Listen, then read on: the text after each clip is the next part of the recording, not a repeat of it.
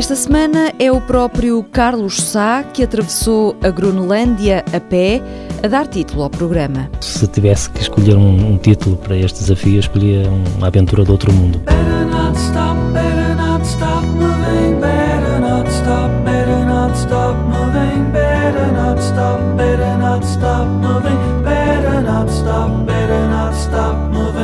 Treze dias em autonomia total. Carlos Sá conseguiu a incrível façanha de atravessar a Groenlândia.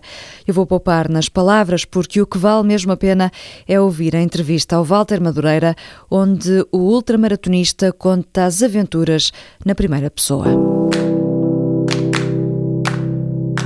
Meteorologia mudava constantemente. À meia da noite, quatro ou cinco horas depois, eh, vinha uma tempestade completamente impossível. Seis horas depois, consultávamos a meteorologia, já estava melhor um bocadinho, portanto, era uma incerteza é um tiro no escuro mesmo. Levou-vos mesmo a refazer o percurso várias vezes? Sim, eh, só para teres ideia, no início há ali uma parte em que o gelo está bastante evidente e tínhamos autênticos rios para ultrapassar e uh, andámos 8 km para conseguir vencer 100 metros lineares. Portanto, uh, chegámos a um ponto em que marcávamos uh, os odds points, de ponto a ponto, que nós queríamos, de facto, vencer diárias para conseguirmos percorrer esta distância, que foram, de certeza, mais de 700 km no mínimo de 12 dias, que era a alimentação, a logística que nós tínhamos preparado. Nós, quando decidimos levar 12 dias era para nos obrigar, eh, de facto, a todos os dias, eh, fosse quais fossem as condições, estarmos sempre em movimento, porque senão eh, isto tornava-se uma aventura muito prolongada no tempo. As expedições normais, se é assim que se pode dizer, normalmente levam entre 22 a 24 dias a fazer este percurso. Nós conseguimos estar nos 10 melhores tempos de sempre, portanto, foi algo extraordinário pessoas bastante experientes da Noruega que dizem que há 40 anos que não viram uma semana assim tão complicada como esta, que é o período mais calmo, que é só neste período que se fazem estas travessias, mas conseguimos apanhar de facto de, de tudo. Mas quando iniciámos já sabíamos que íamos para o desconhecido, para um terreno que estava debaixo de uma pressão de, de clima e, portanto, tudo podia acontecer e isso deixava-nos algo nervosos e algo apreensivos.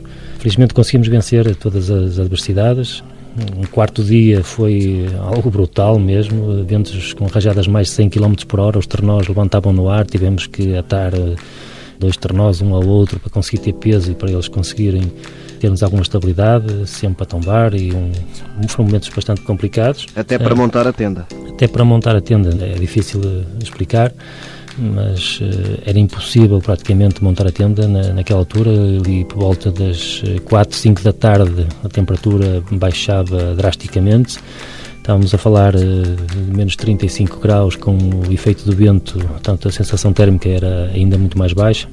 E nós só em movimento é que nos conseguíamos aquecer, só para as pessoas em casa ter a noção de que é isto que eu estou a falar, eu tinha um impermeável, tinha um casaco de penas preparado para menos 30 graus, e tinha a minha água que eu tinha que consumir diariamente, que deveriam ser 2 litros, em garrafas colada ao corpo mesmo para, portanto, estar em, eh, em contacto com algum calor.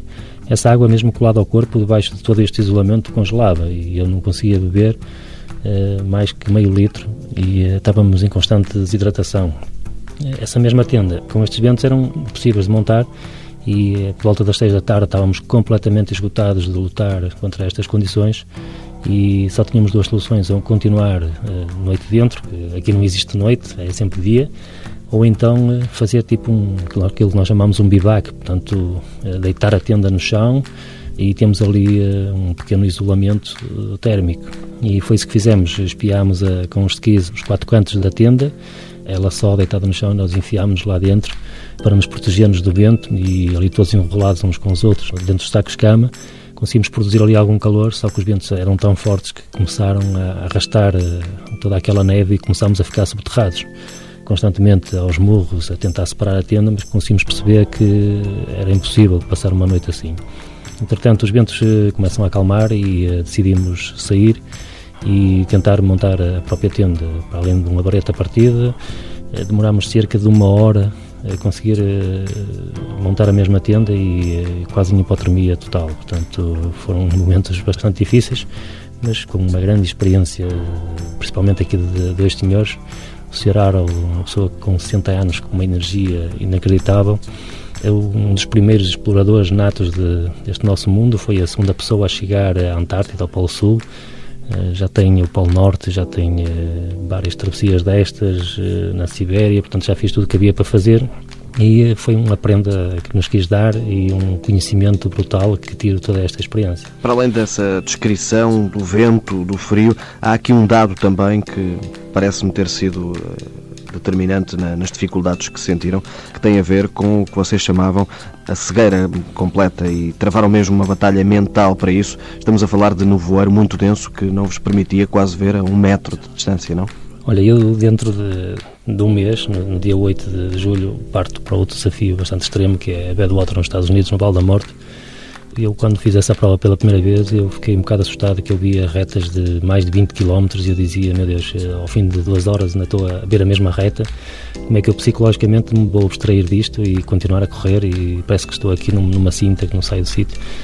Eh, depois disto eu tive 12 dias e algumas horas sem ver mais nada, com vazio, no meio do nevoeiro, nada, não, não há uma montanha, não há, não há nada, uma, uma planície, um planalto de neve, por vezes completamente fechado pelo nevoeiro, com vento praticamente sempre pela frente a cara, super frio, e não conseguíamos sequer uh, falar uns com os outros, portanto esse vento era, era, impossível, nós vamos sempre em linha para não nos perdermos, temos às vezes contacto visual de, de um metro, uh, uma pessoa ali ficar para trás era complicado depois voltar a, a encontrar, estávamos ali quase ligados por uma corda, e foram 12 dias e algumas horas, portanto, nestas condições permanentes.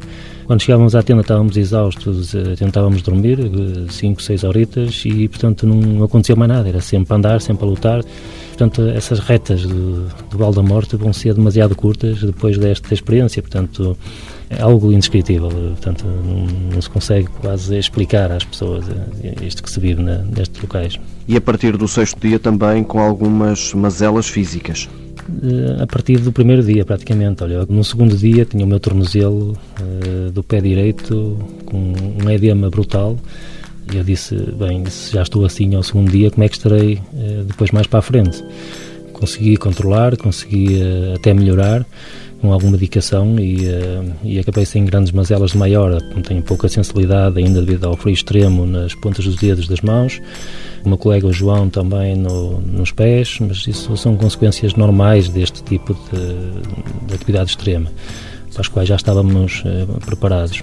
Portanto, a nível de mazelas físicas, mesmo se pode dizer graves, não, não, felizmente não aconteceu e se, se acontecesse era um problema muito sério, uma vez que nós pagamos um seguro que é bastante caro, a partida estamos cobertos e protegidos, mas com este tipo de condições climatéricas não há helicóptero, não há seguro, não há resgate possível, portanto estamos mesmo por nossa conta e ou andamos ou andamos e fosse quais fossem as condições nós tínhamos mesmo que lutar e isto é uma questão de sobrevivência também.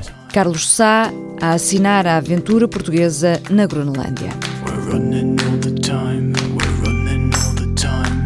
Antes de fechar, damos uma olhadela à agenda de provas. Este fim de semana em Viena do Castelo, Hard Trail Monte da Padela, em Oeiras, a Marginal à noite. E ao centro a meia maratona da Figueira da Foz.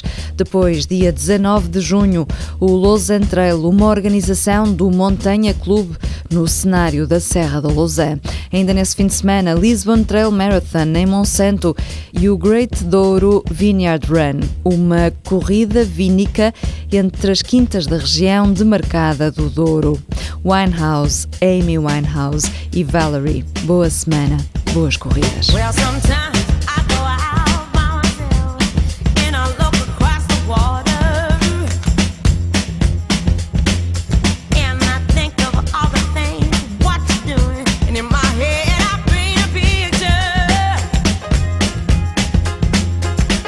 Cause since I come